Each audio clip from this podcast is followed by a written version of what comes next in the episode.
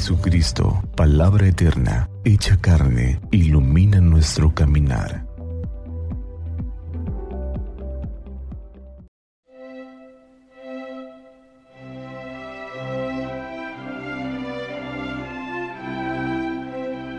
...12 de febrero... ...sábado del tiempo ordinario... ...del Santo Evangelio según San Marcos... En aquellos días Vio Jesús que lo seguía mucha gente y no tenían que comer. Entonces llamó a sus discípulos y les dijo, Me da lástima esta gente. Ya llevan tres días conmigo y no tienen que comer. Si los mando a sus casas en ayunas, se van a desmayar en el camino. Además, algunos han venido de lejos.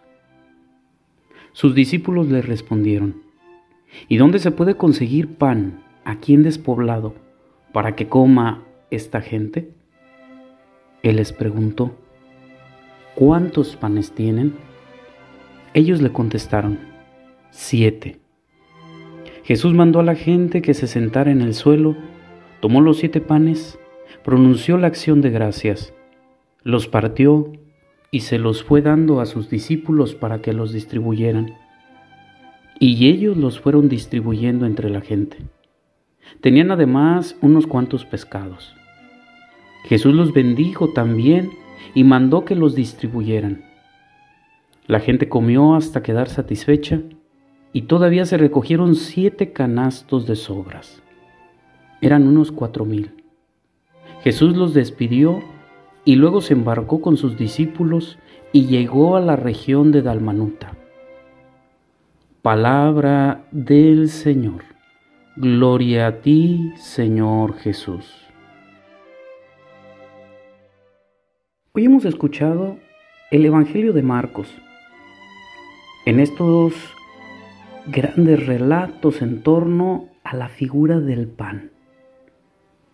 Y precisamente el día de hoy oímos la multiplicación segunda de los panes.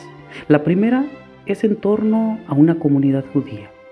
Ahora, esta multiplicación de los panes se da en un entorno pagano y destaca el poder y la compasión de Dios para saciar el hambre a través de este proceso de solidaridad.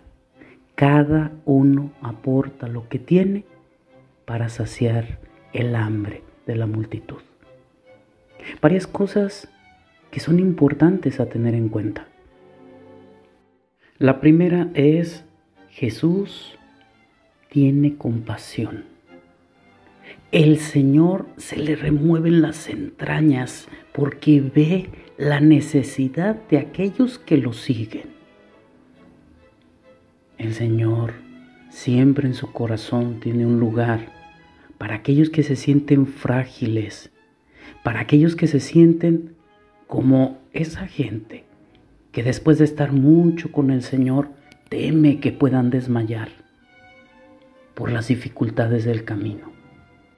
Todavía en estos tiempos hay gente que necesita las cosas más básicas, que día con día lucha por el alimento para llevar a su mesa, que tiene que pasar por duras pruebas para poder alimentarse cada día.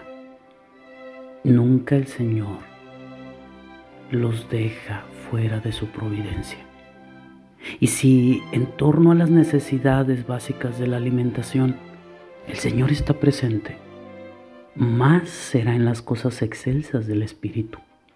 Aquel que se sienta desmayar por dentro, porque sienta que el Espíritu está cansado, que el Espíritu está flaco y en ayuno, el Señor puede alimentarnos y nos da el pan que en este relato y a lo largo de los distintos relatos en torno a esta gran temática del pan es la salvación. El pan significa la salvación. El Señor nos alimenta con su salvación y todos los signos que provocan la salvación en aquel que lo sigue. Ese es el verdadero alimento.